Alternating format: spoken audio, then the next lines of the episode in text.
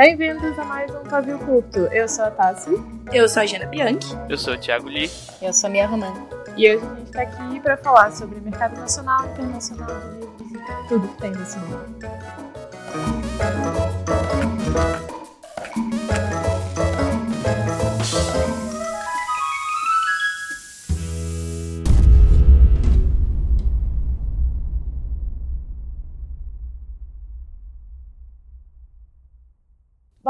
Como vocês perceberam, a Gui não está aqui hoje e a gente está com uma convidada muito, muito especial e muito internacional, que é a Mia.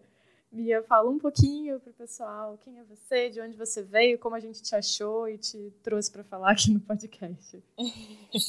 é, bom, eu sou a Mia Roman, na verdade meu nome é Maíra, mas Mia é o apelido que virou nome, então todo mundo me conhece como Mia mesmo. Eu sou gerente de direitos autorais é, internacionais da New Leaf Literary aqui em Nova York, que é onde eu moro. Por isso que eu sou internacional. Eu sou bem brasileira, Muito. na verdade. Por uma questão geográfica, eu estou aqui apenas. Mas é, eu moro aqui faz cinco anos e eu vim fazer mestrado em publishing, né, em editoração, e acabei ficando. Fiz é, estágio por aqui e tudo mais, e entrei na New Leaf faz pouco mais de três anos já e trabalho com autores americanos para o exterior, inclusive para o Brasil. E foi assim que eu conheci todo mundo daí, inclusive Gui Tassi maravilhosas. E aí hoje estou conhecendo também todo mundo aqui do, do curta ficção que eu ouço há bastante tempo já também. Sim, por causa da Diana também fez essa ponte pra gente. Exatamente, Diana Passi, maravilhosa. E quais são as suas expectativas para participar desse programa? Você quer xingar muito, xingar pouco, xingar Maravilhosa! Você tá em português.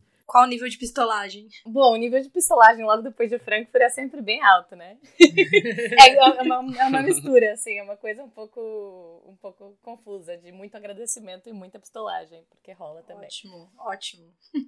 então, já que você puxou Frankfurt, vamos começar assim com a pistolagem máxima. A gente teve um, um especial de Bienal, né, aqui no, no Pavio Curto e que a gente também falou bastante sobre nossa experiência em feiras e como do, é, é, o céu e o inferno.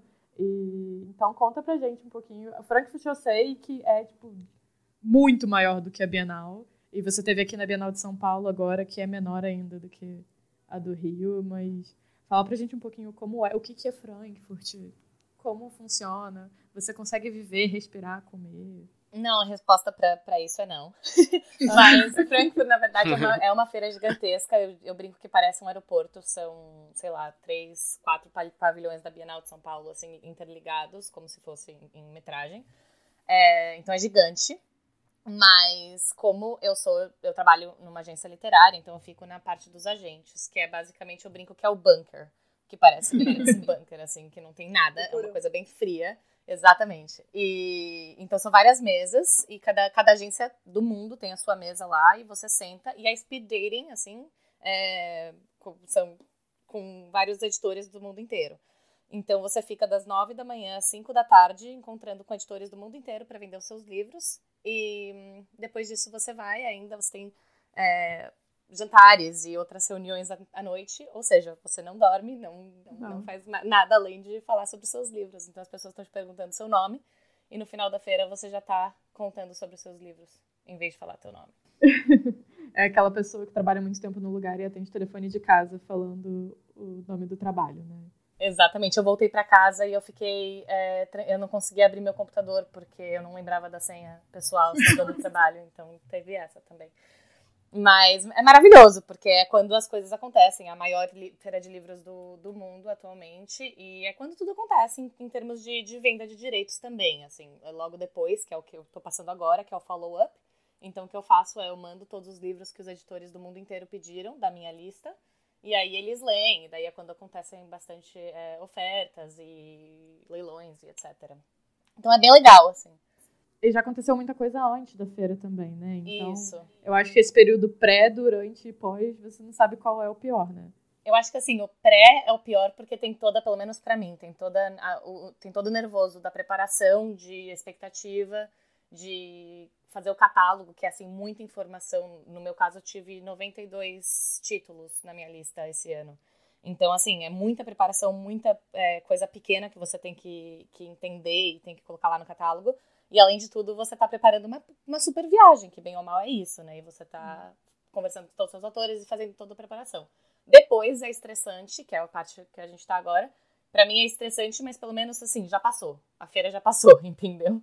E só tem de melhorar daqui, exatamente. É, é só cumprir com, com as coisas que você combinou lá, de mandar as coisas, né? Só... É, e durante a feira é piloto automático, você não tem muito o que achar. Você vai, você vai no piloto automático porque tá rolando e você não pode parar um segundo. Então, desde que você não fique doente, tá tudo certo. Mas é, é maravilhoso, é muito legal porque também é o, o momento que você tem para encontrar com editores que você só vê duas vezes ao ano. É, provavelmente né, em Bolonha ou em Frankfurt, que no meu caso são as duas feiras, maiores feiras que, que a gente participa. E nossos coagentes, que são maravilhosos do mundo inteiro, que para mim são como se fossem é, colegas de trabalho mesmo, mas que eu só consigo ver poucas vezes no ano também. Então essa parte é impagável da feira em si. Mas você só tá falando coisa boa. Isso aqui é um podcast de pistolagem. Não, então, pistolagem a gente exatamente. vai na mente do mercado nacional internacional, gente. Tudo que acontece por trás das câmeras. Mas durante a feira é isso aí. não dá nem. Não tem assim as melhores festas, não dá para aproveitar o álcool, não dá para aproveitar Dá super, dá super. Inclusive, é, inclusive tem pessoas que aproveitam um pouco demais, então é muito engraçado, porque quando você vê também autores e, e editores completamente bêbados à noite, depois no dia seguinte você olha para eles e fala, ah, tá aí tem ressaca. Sim. Fingindo que tá tudo bem. Exatamente. Você trabalha, então, levando os títulos do, da New Leaf pra fora, é isso? Sendo bem simplista, assim. Exatamente. Basicamente, eu, eu vendo os direitos autorais pro mundo inteiro dos, dos nossos autores na New Leaf. Então, todos os hum. autores que, que todos os nossos agentes têm, é, quando a gente retém os direitos de tradução, é, eu trabalho com esses, com esses livros no exterior. Então, hoje a gente tem 19 coagentes no mundo inteiro que vendem para mais de 35 línguas, os coagentes em si, e também a gente vende diretamente. Mas no geral a gente já fez, acho que a gente está quase nas. É, quase em 60 línguas, em 58 agora, que a gente já vendeu nesses últimos cinco anos de, de New Leaf. Que a empresa, na verdade, é bem novinha também, que é bem legal. É, e então vamos começar a pistolagem. Você vê algum país tão resistente a comprar direitos de outra língua quanto os Estados Unidos? Não, não, de fato eu não vejo. E é uma coisa muito engraçada, porque aqui também eles querem vender tanto que. A, a daí, você, daí você contesta e fala, poxa, mas qual foi a última para um americano, né? Que, que mesmo Sim. um americano que trabalha na, na área e tal, você fala, poxa, mas qual foi o último livro que você leu em tradução? É, aqui nos Estados Unidos em inglês, né? Porque uhum. eles também não falam muitas outras línguas. É, eles não sabem dizer, porque eles só uhum. leem livros de americanos. Então, não. É, na última vez, quando eu fiz a minha tese aqui no, do mestrado, era a gente estava em 3, um pouco mais de 3% de livros publicados nos Estados Unidos que tinham sido traduzidos de outras línguas, do mercado Cara, inteiro. Ah, de todas as línguas? De todas as línguas do mercado americano. Caraca. Então, assim, o 3% da indústria era em tradução apenas. Então, assim, tem, tem muito poucas é, editoras aqui que fazem livros em tradução por conta disso. É, a maioria que que faz são editoras conhecidas por isso. As editoras grandes nem fazem tantos livros por, é, em tradução, a não ser que seja com um editor que lê em outra língua. Porque também tem hum, isso, é né? Tipo um nicho, quase. Exato, não, com certeza. É um é um, bem, um nicho bem pequeno, inclusive. Mesmo para o público leitor daqui, o que é uma pena, porque quando, quando eu sei que tem livro de brasileiro que eu gosto, assim, vindo pra cá, em tradução, eu já aviso todos meus amigos aqui. Agora a gente vai poder ler o mesmo livro, eu vou poder comentar com você. Porque isso é, tri é, triste, assim. Eu acho que é até triste por uma questão de visão de mundo, que o americano, ele não, não, não, não se interessa por outras, uhum. né, livros que vêm de outros lugares, tanto quanto eu vejo em outros países que se interessam por outros livros. É, e a gente vê muito esse, esse pedido por diversidade atualmente, Sim. principalmente na, na literatura jovem adulta e tal mas raramente se fala em diversidade tipo, autoral no sentido de vamos, vamos pensar fora da caixa do tipo, que a gente faz aqui, vamos pensar no mundo. É, tem o, o We Need Diverse Books, né, que é, um, é uma Sim. organização, acho que não... Ai, eu esqueci a palavra, meu Deus. Não, é, governamental. É, não governamental, Bom. que virou, né, depois começou um movimento e virou uma coisa muito maior. E eu vejo muito eles falando, tipo, ah, porque autores norte-americanos que fa falem sobre diversidade, que venham de background diverso. E eu fico, tá, show, muito bom, importante. Mas, mas tem mais, né, coisa. Tem mais, tem muito hum. mais, né? Então, a gente vê muito essa resistência mesmo. E eu vejo, às vezes, é, meu contato de fora, talvez você possa falar um pouco mais sobre isso, Mia. É, editoras pequenas, às vezes, small press e, e, e médias, dão, tem muito mais interesse em puxar traduções de outros lugares e, às vezes, é, nichos. É, tem muito mais possibilidade de fazer traduções do que grandes editoras mesmo. Com certeza, e mesmo o mercado de para encontrar tradutores aqui é muito difícil também. Então assim, tem uma questão da produção de um livro em tradução aqui que é muito mais complicado do que a gente vê em mercados como o Brasil, que em que livros traduzidos são a maioria, né?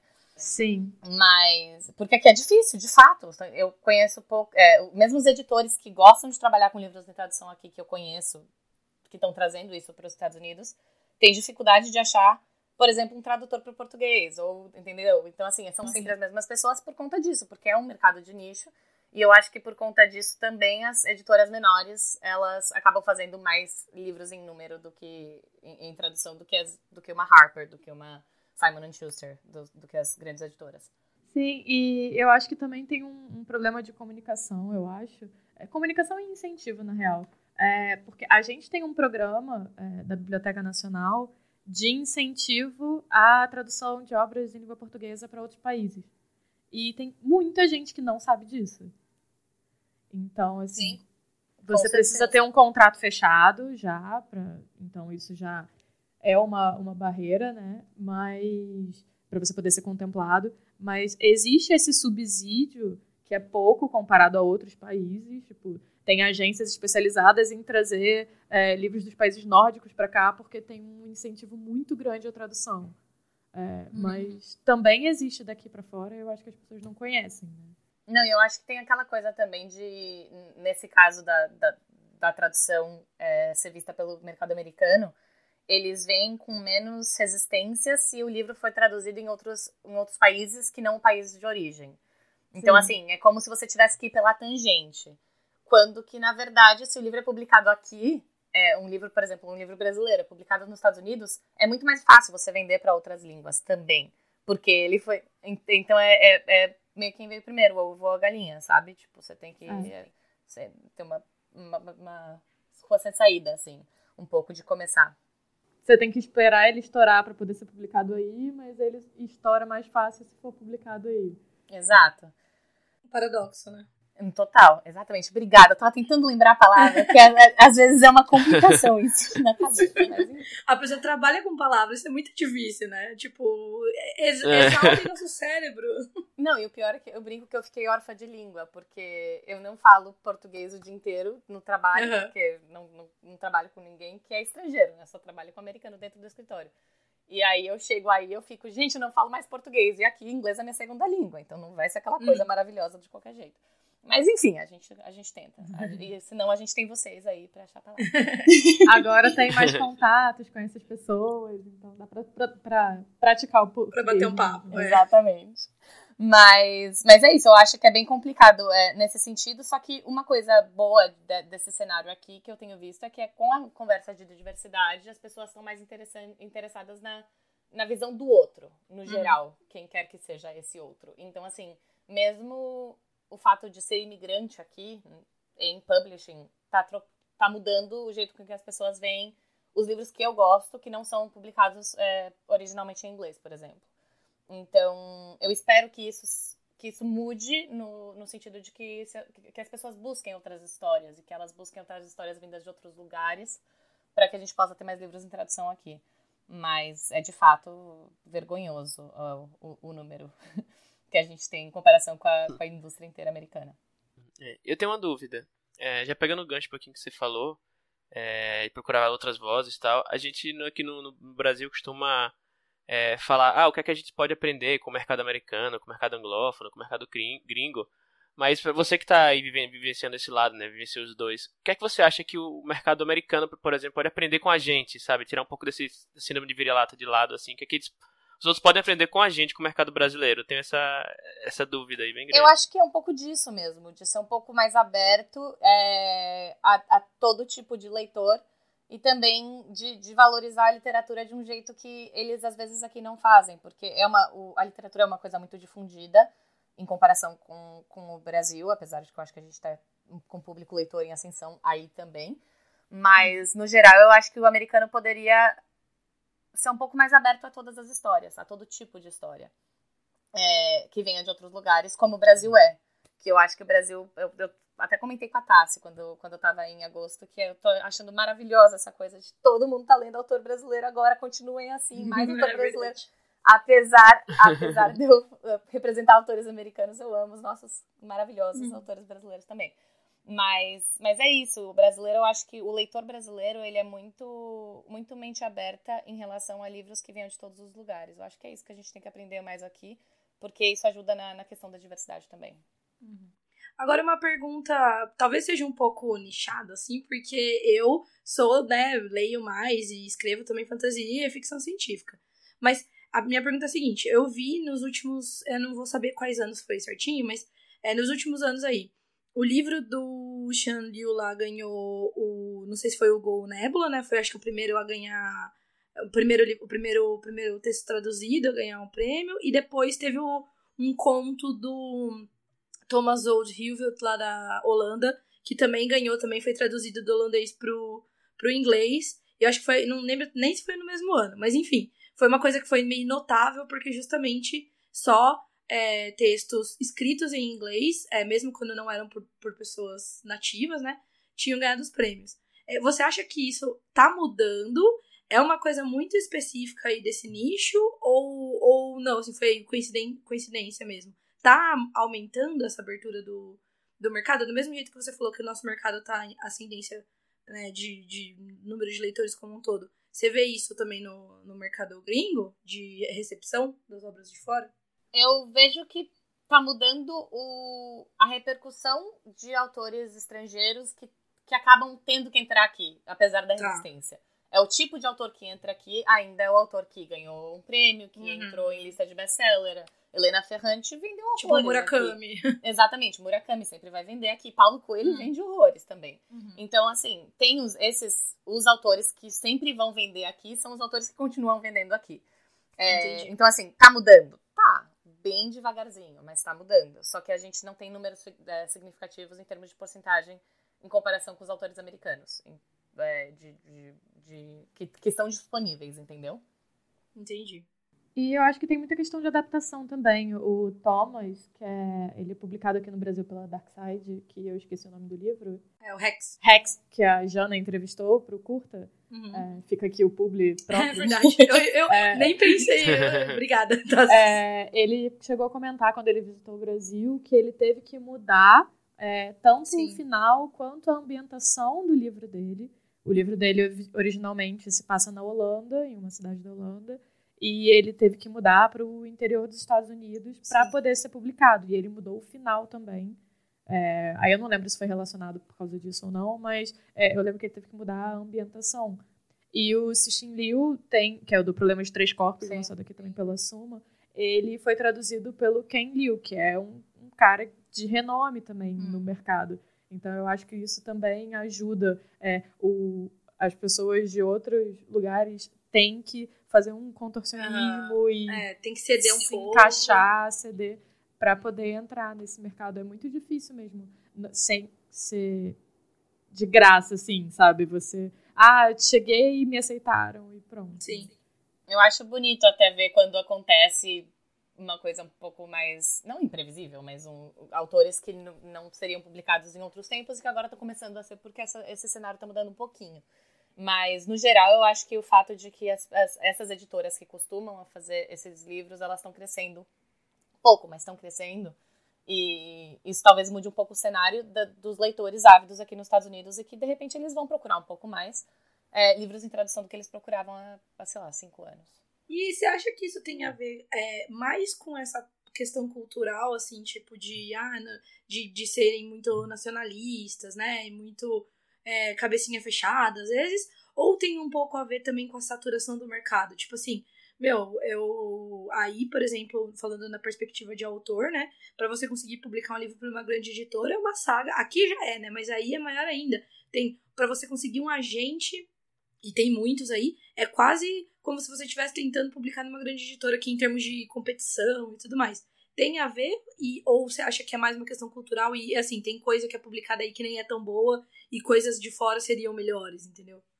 Eu acho que é um pouco dos dois, mas, mas bem mais essa parte de, de saturação do mercado aqui, sim. Hum. Porque você pode pensar em qualquer gênero que você consiga imaginar uhum. na sua uhum. cabeça existe um livro para isso aqui.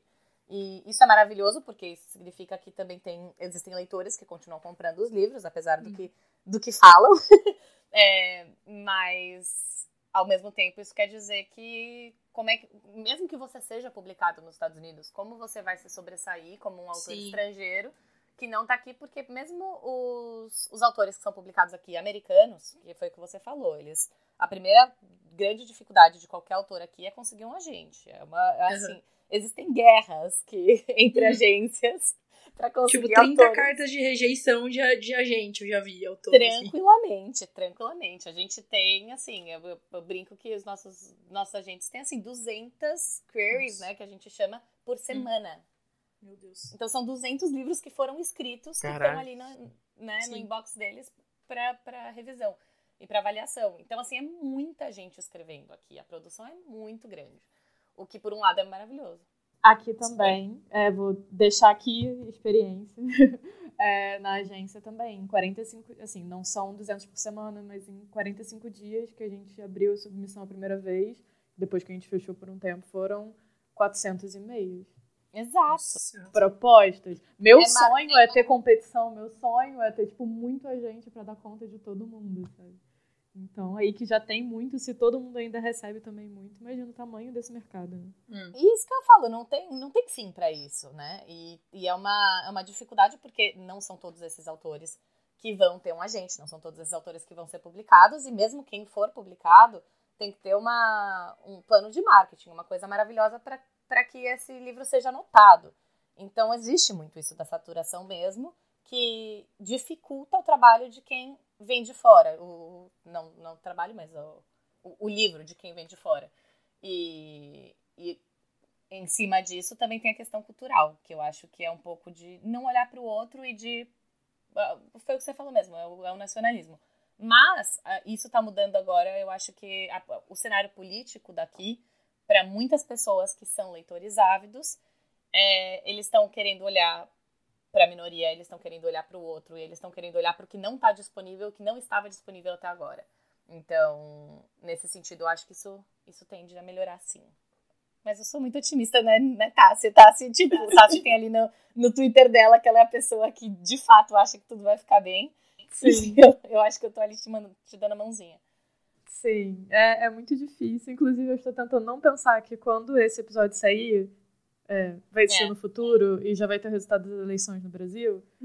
É, e a gente, no momento, ai, não ai. sabe. Então, eu tô tentando não pensar. Não, eu tô pensando que vai ficar tudo maravilhoso, gente. Tá tudo lindo, vamos lá, vai todo mundo sobreviver. Porque se a gente não é otimista, ainda mais é o que eu digo, se a gente não é otimista trabalhando com livro, tem que botar, né, fogo em E pra outro lugar. Sim, exatamente.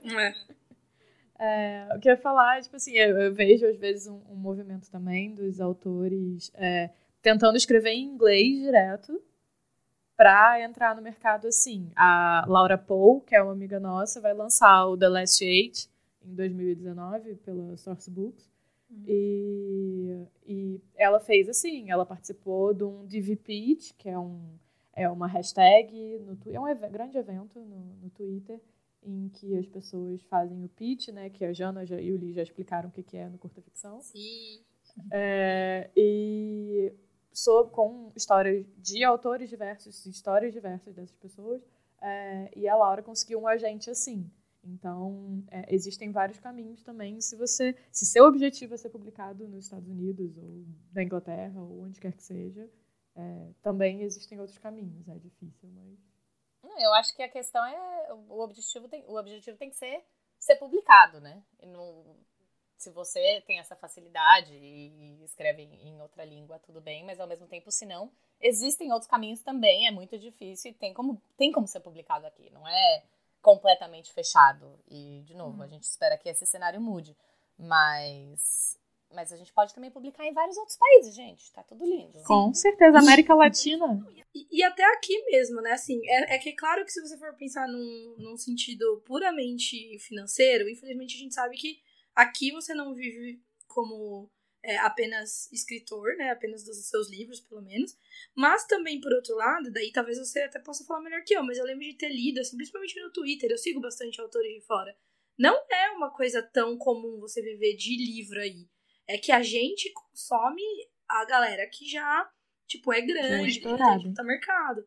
Mas tem muita gente aí também que também tem outro emprego, mesmo publicando e mesmo, mesmo publicando aqui, né? Mesmo sendo traduzido, você vê que o cara, por exemplo, eu lembro muito de do Mark Lawrence, do. Do. Ai, como que é? O livro dele? Dos espinhos. Trilogia é, dos espinhos. dos espinhos. Ele trabalha, acho que ele é pesquisador, ele trabalha com alguma coisa, alguma ciência, assim, não vou saber exatamente qual é.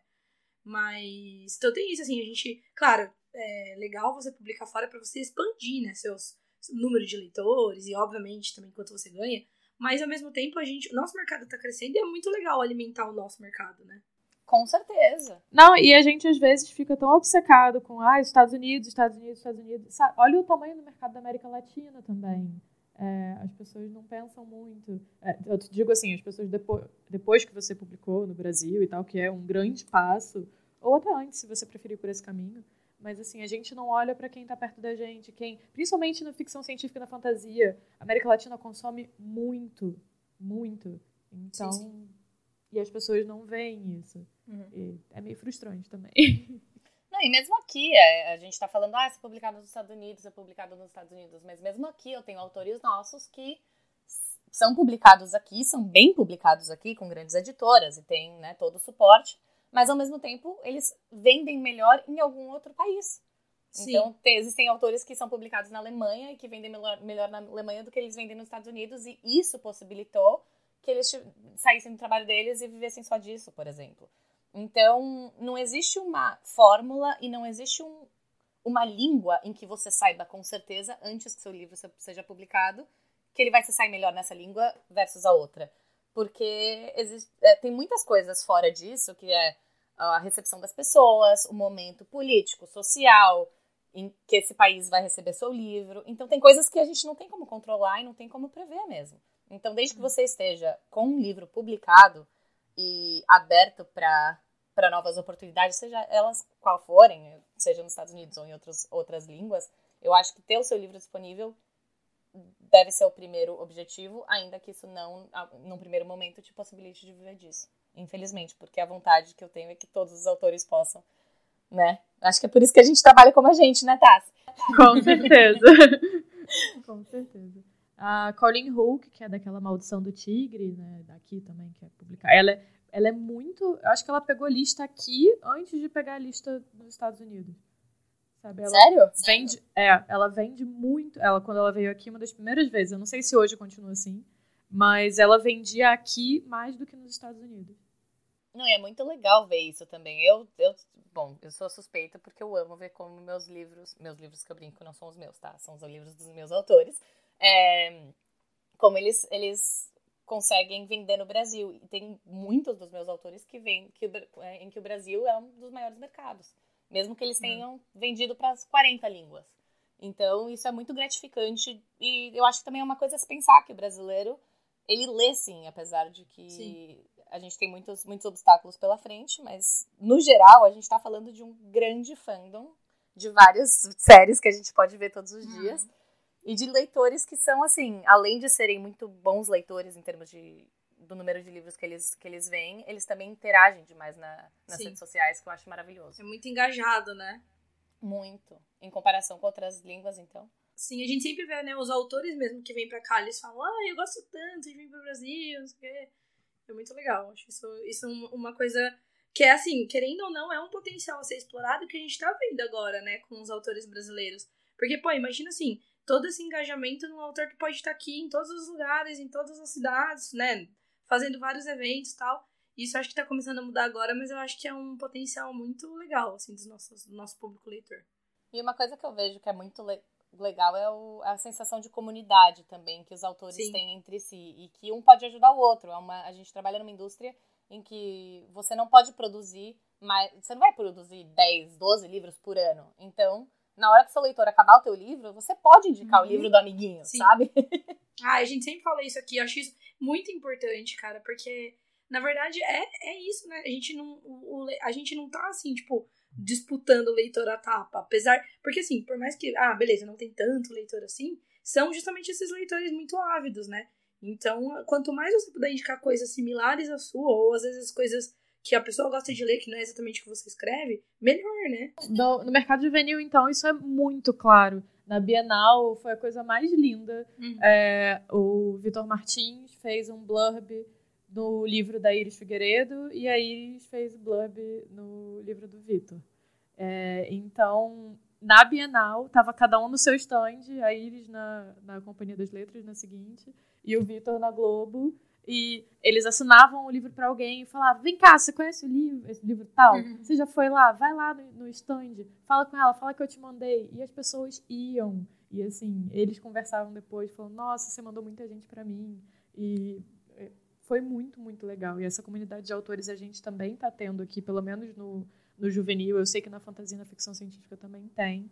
É, adulto, né? E, e que é o importante para a gente continuar seguindo, para a gente continuar é, trabalhando, né? Não, e tem coisa mais amor do que isso, vamos falar sério. Isso é muito legal. Aliás, Iris, se você estiver ouvindo, você me fez chorar o fim de semana inteiro. Com Céu Sem Estrelas, gente. Se vocês ah. não leram, vão ler, porque é a coisa mais linda do mundo. Ah, eu fico tão feliz com isso, porque esse livro é incrível. É muito bom. É, mas esse, esse episódio tá com muita pouca pistolagem, eu tô achando. Não, e agora já vamos pro, pra rola já. A gente tá muito amorzinho. Frases de Jona Bianchi, agora vamos pra rola. Foi a perfeita representação da Gui que tá aqui. Gente, acho que tá faltando a Gui aqui também. Tá faltando a Gui. Inclusive, beijo, Gui. A Gui pediu pra gente mandar um beijo pra foi ela. Pra homenagear no, ela. rola literária. Não pediu não, foi espontâneo. É. a gente pode ficar por aqui. Mia, você quer acrescentar mais alguma coisa? Acho que é isso, gente. Minhas balas não foram de pistola, não. Minhas balas foram de coração no olhinho, porque é assim que a gente tá tentando sobreviver. Então, se tá faltando pistolagem, é só desespero pro final de semana, gente. Porque eu sei que isso vai no futuro, mas a gente tá gravando na semana anterior do desespero. Meu Deus do céu. Ou não. Ou não. Vocês já sabem, a gente ainda não. Deixa a gente Exatamente. ter esses momentinhos de paz. Assim. É verdade, você aí do futuro já sabe. É, então, vamos passar para nosso próximo quadro, para pelo menos ver se aumenta o nível de pistolagem desse episódio. É, vamos lá para Voadora Literal.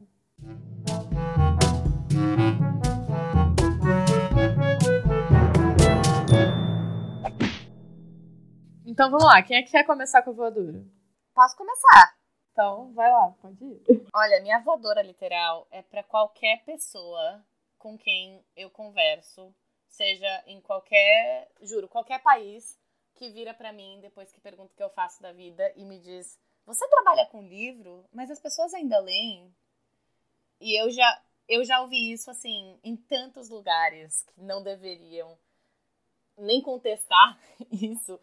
Que é uma, uhum. eu acho, isso é uma tristeza, porque eu falo, gente, como é, como é que você não olha para o lado? E quando eu conto que eu trabalho é, originalmente com livros jovens e jovens adultos, então eles falam, mas gente, jovens leem hoje em dia. Dá vontade de, de mostrar uns numerozinhos e falar, ó, oh, leem e você devia ler mais também. Sim, aqui no Brasil vai lá pegar o retrato da leitura, vai lá ver, vai ver que tem, tem jovem lendo sim. Não, e, e tem jovem lendo muito e eu trabalho todo dia para esse número aumentar. Então não, não contesta, só pega um livrozinho também, porque tem muitos para escolher. Com certeza. É, minha voadora hoje vai para quem. Na verdade, a gente já comentou isso aqui antes. É, eu fiquei entre duas coisas para falar. Acho que eu vou falar um pouquinho de cada. E as duas coisas a gente já comentou aqui antes. A primeira é para quem acha que artista ou pessoa que produz conteúdo cultural é proibido de se expressar politicamente. Boa. E mesmo, mesmo depois daquilo que a gente, do episódio passado, ainda ouvi uma galera falando né, do tipo, ah, eu até gosto da, dessa pessoa aqui, mas ela fica falando umas coisas de política, né? E o pior é que, assim, não, não, é nem coisa tão de política, é coisa mais ética. Acho que já, todo mundo já sabe do que ele tá falando aqui, sabe? Uhum. Tipo, não, nem entra no, no muito no, na questão partidária, nem nada, sabe? E a pessoa fala, ah, até gosto desse escritor aqui, mas ele putz, publicou aqui um, uma. Colocou na, na, na, fotinho do Avatar um, um ele não, um, um, antifascista, assim, então já peguei ranço. Nossa, e... ele se importa com pessoas, que horror, vou parar de ler os livros. Uhum. E, enfim. E aí disso virou uma, uma discussão maior do tipo, ah, mas eu acho, eu acho que eu acho que artista não deve se. se se expor desse jeito. Enfim, ah, pelo amor de Deus, toda arte é política. Toda, toda, porque a existência das pessoas é política, pelo amor de Deus. Eu não tava aqui no último episódio, eu tenho que pistolar por isso também. Pistola à vontade, cara. Hoje eu tive que ler uma pessoa falando, era, tinha, alguém tinha feito uma comparação entre Star Wars e a política brasileira.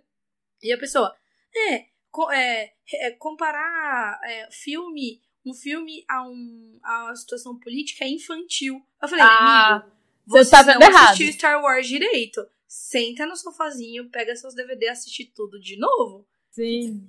Aproveita e ver X-Men é também. política, amigo. Ó, você não entendeu é bosta nenhuma. Você só viu o navinha voando. Não, e se você, se você não tá criticando e se você não, não, não, não tá vendo com essa visão crítica nenhum tipo de manifestação artística, então desculpa, mas. Pior ainda. é o famoso tá fazendo errado. Exatamente. Ou não tá fazendo. Tive aula de na minha faculdade de Relações Internacionais, sou formada em Relações Internacionais, eu tive aula de teoria política em cima de episódio de Star Trek. Uhum. Sobre autonomia de nações, sobre tudo. Se você acha que arte não é política, cara. Nem você não sabe nem dizer. que é arte nem que é política. Exatamente. Não, e fora que a gente aqui, todo mundo que trabalha com arte. Então, se a gente não acha que isso está sendo ameaçado no cenário político atual e a gente não pode nem se expressar como é, né? Vamos lá. Sim. Isso. Foi o que eu falei, tipo, tipo, nem entrando em questões partidárias ou nada assim, muito. É só questão básica de ética e sobrevivência, sabe? E, a, a, até isso as pessoas já, já criam ranço. Ah, mas não pode se posicionar. Claro que pode. É pra se posicionar, pô. Pode, deve. Se você quiser produzir um conteúdo puramente de entretenimento, ok. Eu gosto, eu gosto de, tipo, ver um filme besterol às vezes assim, tipo, só rir e pronto, sabe? Porque às vezes ele precisa disso, mas tem que saber o que cada coisa às vezes representa. E, e só isso em si também é uma posição política. Você escolher é, não, não prestar atenção e não se pronunciar e não se envolver é um privilégio para começar uhum. e é uma posição política, sabe? Então... É, próximo episódio vai ser uma receita de bolo, gente. ah, é bom. Pode ser que precise ser mesmo. Não, mas daí vai ter debate. São duas colheres de chá, três colheres de chá, gente, não vai dar. Eu acho que é muito. Se a gente faz com leite de amêndoa. É, com leite de amêndoa, com leite de vaca. leite de amêndoa nem existe, isso aí é invenção. Estão querendo doutrinar leite de amêndoa para as pessoas. Doutrina vegana. Doutrina, Doutrina vegana. Pois é. Já não tem alguma pistolagem? Tem, mas, mas minha pistolagem vai ser uma pistolagem com carinho, porque hoje eu tô. Acho que eu tô guardando toda a, meu, a força do meu ódio para os tempos que virão. Então vai ser o seguinte, que é. Eu sei que é, é apenas tangencia o assunto do episódio, mas é um, o lance de.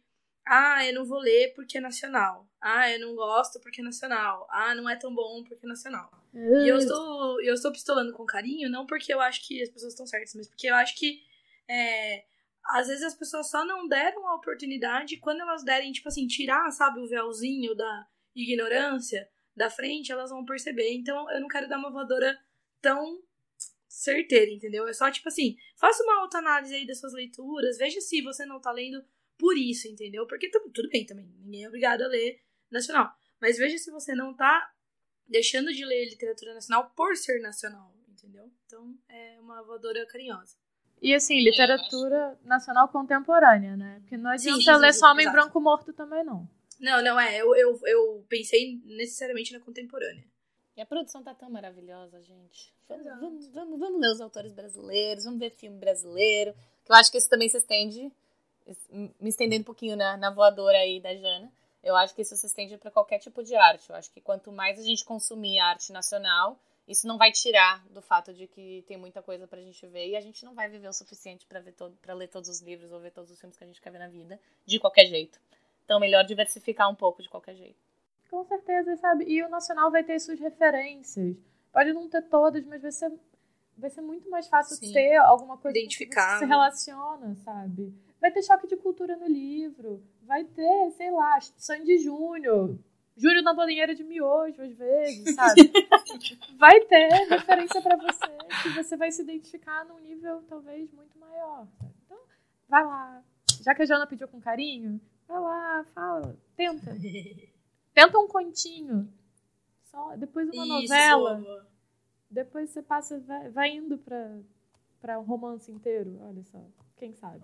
A gente tá aqui super aberto. Diz um gringo que você gosta que a gente vai achar o nacional pra você. Boa. Vai lá. Aí, Boa. tá aí a campanha. Boa. Meu Twitter. Coloca aí nos Meu comentários aí, Twitter é underline Thaisa Reis. Tô lá disposta pra vocês. O- A minha mini voadora, a minha mini voadora que saindo dessa é só ter mais e-books disponíveis de autores brasileiros aqui, cara, porque eu, eu sofro com, ta- com tanto de livro brasileiro que eu quero ler aqui e eu não consigo, a não ser quando eu vou pro Brasil e volto com uma mala cheia de livro. Então fica aí a voadora pras editoras que não botam isso nos contratos. Às vezes. Exatamente. Se bota, não pratica. Vamos lá, gente. Vamos lá. Tem gente querendo ler no mundo inteiro. Eu já pistolei junto com todos vocês, então eu vou deixar a minha É, parte beleza. como dada. E por falar em dada, vamos pra aquela sessão. Que gancho foi esse, meu Deus?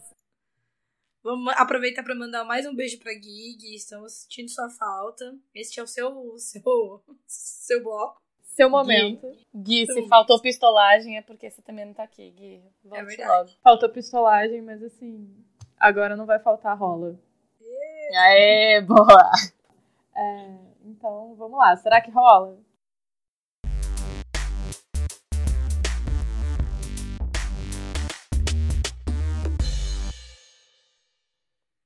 Posso usar um, um será que rola ter- é, terceirizado? Não, um será que rola jabá total? Claro, o meu é jabá, pode. É que você Pode. falou de continhos e tal, e eu Tamo vou aqui fazer um isso. alto jabá aqui. Quer dizer, alto jabá não, né? Mas eu queria falar da revista Mafagafo. Uhul. É, a segunda parte saiu faz, é, acho que uma semana e pouco, né? Quando esse episódio for ao ar. Então, metade dos... São oito contos, né? Oito contos ou noveletas. É, a gente chegou na metade agora. E também mais nove ficções relâmpago. Então, por exemplo, fazendo aqui uma conexão com o Voadora Literal. Se você não quer começar lendo uma um romance inteiro de um autor nacional, você quer, e você também não sabe exatamente que gênero você quer ler de coisas nacionais, a Mafagafo tem fantasia e ficção científica de gêneros bem diferentes. Então a gente tem fantasia urbana, tem cyberpunk, quase todos que se passam no Brasil. Um ambientado em Brasília, outro na Amazônia, alguns em São Paulo. E as ficções relâmpago também tem gêneros e estilos bem diferentes, assim. É, a gente tem inclusive um, é, uma ficção relâmpago do Vicky. Me Que é um- contaram que tem uma ficção relâmpago que se passa todo no rastreamento de um objeto dos Correios intergaláctico. exato.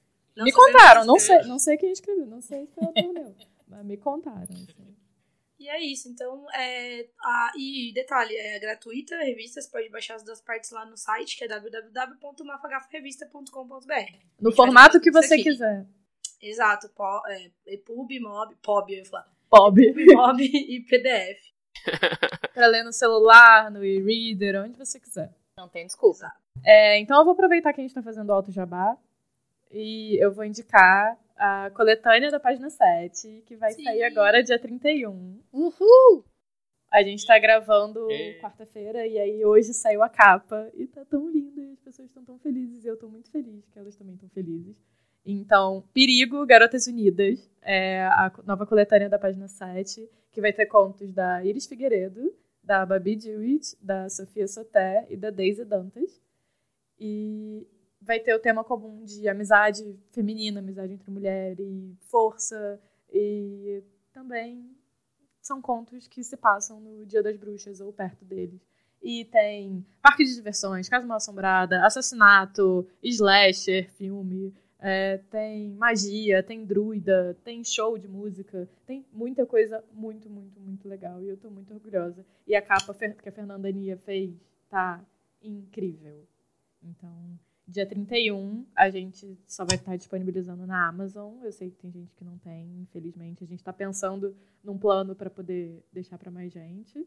É, dia 31 tá na Amazon e no Kindle Unlimited. No mundo inteiro, a Mia vai poder comprar. Boa! Isso eu queria perguntar, porque a gente já tá falando sobre isso faz um tempinho, né, Tassi? Sim, então tá aí dia 31, na semana que vai sair esse episódio, então vocês podem comprar. Aproveitar também o Alto Jabá, né? Então, Já, que tá todo mundo fazendo, Acho vamos, justo. vamos nesse- É, mas antes de fazer o Alto Jabá, eu queria recomendar o, o Alto da Mago Josefa, da Paula Isso. Siviero, Ah, já até que acho que é recomendei. companheira de... Ah, é? Bom, é, eu vou pode recomendar porque vale a pena, Reforça tá, gente? aqui a recomendação. Mesmo, é, isso. É, gente, é sensacional, sensacional. Eu não assim, eu já falei pra, pra Paola que assim, é, eu sou nordestino, ela, ela é paulista, mas assim, é um livro que eu, eu, eu li e fiz, puxa, eu, eu queria ter escrito esse livro, sabe? Tipo, ela conseguiu descrever de um jeito tão, tão mágico. E, gente, tem, tem golas dançando forró. Acho que só isso que eu preciso dizer. Vendido. Tipo, convenci- Se eu não tivesse É. comprado, eu comprava agora. Exatamente. E meu livro lançou agora essa semana, semana passada, e, e O Homem Vazio que chama, e tá lá na Amazon e-book e versão física também. É, os primeiros reviews estão saindo, tô- o pessoal tá gostando bastante, eu tô bem orgulhoso. Essa semana É isso. tava lá, ladinho de Jana, os dois lá em primeiro lugar, na categoria da Amazon. É verdade, a gente foi, a gente. O Curta Ficção fez sucesso esse fim de semana. Mia, com essa indicação. É, não é alto jabá, gente. Não, Ah. não, não tem alto jabá aqui. Ah, É, até porque nem tem como, né? Mas eu vou indicar um outro podcast daqui que eu gosto muito, que chama 88 Cups of Tea, com a Yin Shen. Ela é atriz, na verdade, mas ela é maravilhosa como entrevistadora de. Ela, ela faz bastante entrevistas com autores, com pessoas do, do ramo por aqui, com editores, com agentes, com quem vocês possam imaginar. E se vocês não ouviram, vale a pena também além de, de serem 88 xícaras de chá, que é nada mais do que qualquer dia né, meu, né? Todos os dias. Sim. 88 xícaras de chá. Mas também é um podcast bem legal para quem se interessa por literatura por aqui também. Eu vou deixar especificamente recomendado dois episódios. Boa! O que eu também, eu sou muito fã desse podcast, eu adoro. é, que é o da Victoria Schwab, que tem a versão curta e a versão estendida. A versão estendida tem, tipo, três horas de episódio, mas a versão curta é, é boa o suficiente. E o da Holly Root, que é a agente da Victoria também, talvez, mas...